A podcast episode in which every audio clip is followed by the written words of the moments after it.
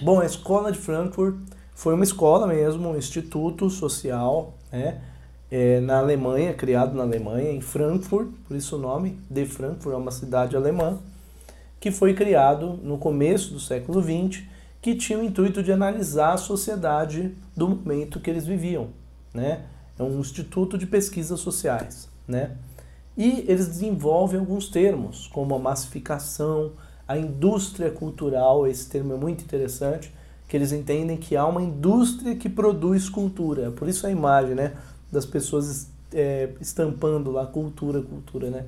Há uma indústria que produz modos de vida, especialmente com relação à diversão e ao entretenimento, para servir como uma extensão do trabalho. A pessoa no trabalho é toda controlada e fora do trabalho também é escolhido o que, que ela pode se divertir, por quanto tempo, de que maneira, o conteúdo das obras de, de, de, de entretenimento, das músicas, dos filmes, ele é muito bem elaborado para manter a pessoa sem se questionar, sem questionar o próprio sistema. Né? E com isso eles criam um termo chamado teoria crítica. Eles vão entender que toda teoria em filosofia, em ciências, se ela não for crítica, ou seja, se ela não questionar as suas bases e não implicar suas bases em condições sociais e econômicas também, ela acaba não sendo crítica. Ela acaba sendo uma teoria tradicional, que mantém as coisas como estão, que mantém o status quo. E ele se propõe a fazer uma teoria crítica para criticar essa teoria tradicional. Né? Tem um texto bem interessante do Adorno e do Horkheimer que chama Teoria Tradicional e Teoria Crítica que fala essa distinção, né? Eles vão entender que toda teoria que não questiona a si mesma, que não questiona suas bases, suas relações econômicas, sociais, ela é uma teoria que mantém o status quo. A teoria crítica é aquela que questiona e busca fazer algo diferente, busca emancipar, né, e não manter as coisas como estão, né? Então é uma filosofia que tem um caráter prático, né? Por isso que eles têm influência do marxismo, né? O marxismo já dizia isso. A filosofia e os filósofos ficaram muito tempo interpretando o mundo. Agora é hora de modificar, né? Uma frase do Marx, né? Então a escola de Frankfurt era um grupo de pesquisadores e pensadores alemães que fundaram em 1920, né, em Frankfurt, o Instituto de Pesquisa Social, né? Alguns nomes aí famosos, né? O Theodor Adorno, o Max Horkheimer, Walter Benjamin e o Jürgen Habermas. Aliás, o Habermas ainda está vivo, né? O Habermas ele faz parte de uma geração posterior ao Adorno e Horkheimer, né?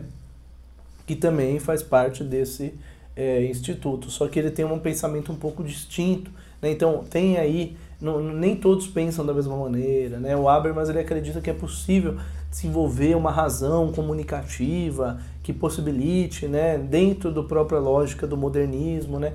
Já o Adorno e Horkheimer já rompem um pouco com isso, né? Bom, mas o intuito deles era estudar os aspectos da vida social a partir de Marx, a partir de Freud, a partir de Weber, a partir de autores contemporâneos. Então eles têm uma referências bem interessantes. E a produção que eles fazem é justamente essa teoria crítica. O que é a teoria crítica? É uma teoria que não aceita a realidade como uma coisa dada e natural, que ela questiona as implicações sociais, econômicas e políticas dessa sociedade, né? Então eles vão falar de sociedade de massa, eles vão falar de indústria cultural, eles vão falar de vários termos relacionados à sociedade da década de 30, de 40, 50, 60, que é o período de maior produção deles, né? E a premissa deles é de que todo esse avanço tecnológico ele manteve a lógica capitalista, o avanço tecnológico e da razão também, né? Nem se a gente for pegar lá desde a modernidade, desde Descartes, manteve a lógica capitalista, se aderiu, se acoplou ao capitalismo. Então é um modelo econômico que acopla um modelo de pensamento né? Então manteve essa lógica, não questionou essa lógica. Não é à toa que toda tecnologia vem para manter né, o status quo. Então eles fazem críticas ao projeto iluminista. É, o projeto iluminista é tido um pouco como um certo vilão aí, né? Porque é o projeto iluminista de evidenciar a razão e de acoplar a razão ao liberalismo e ao capitalismo que, de certo modo, teve, né, mantém até hoje isso aí, né?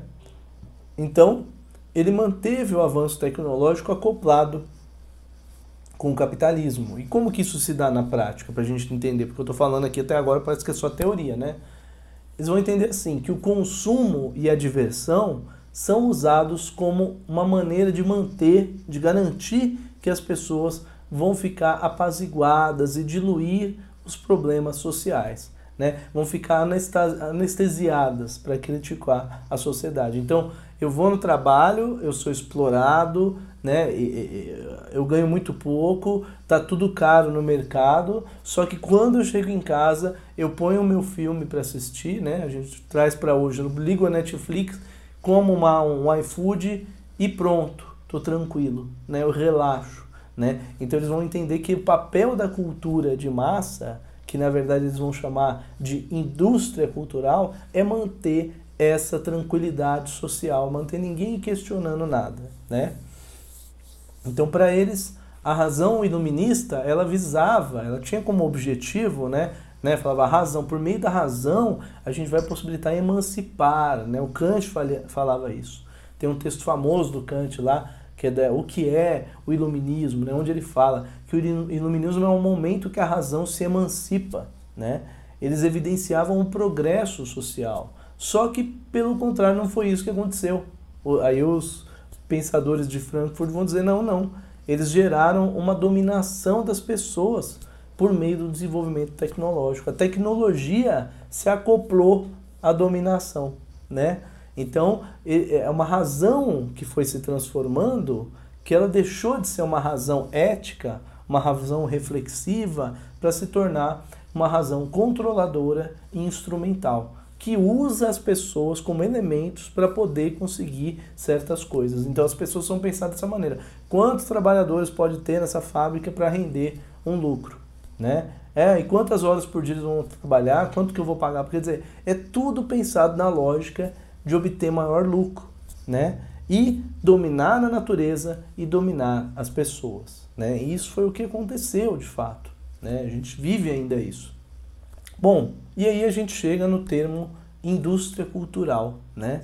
E ele vai diferenciar a indústria cultural de cultura de massa, né? Porque o termo cultura de massa dá uma ideia de que a cultura é produzida a partir da massa, pelas próprias pessoas, como se as pessoas produzissem a cultura e a cultura que a gente assiste, que a gente vê, filme, novela, rádio, música, teatro, é só uma reprodução do que as pessoas já fazem, né? Da massa, né? Eles vão falar, não, não é assim que acontece. Há uma indústria de, cultural mesmo. Há uma indústria que produz diversão de massa, por exemplo, uma rádio, uma TV que produz os programas, é tudo muito pensado, né? Que veicula por meio da televisão, cinema, rádio, revistas, músicas, e que tem um intuito específico, que é padronizar os comportamentos, que é massificar as pessoas, que é tratar a pessoa como um ser genérico, e impedir qualquer contestação ao sistema. Né? A música não vai ser libertadora, ela não vai ser emancipadora, ela vai ser apaziguadora. Né? A diversão ela vai ser usada como um prolongamento do trabalho. Então a pessoa trabalha, o trabalho é todo engendrado no modelo, ela sai, vai se divertir, também tem todo um modelo engendrado para se divertir. Olha que doido, né? Quer dizer, é um poder sobre o tempo e sobre o lazer das pessoas.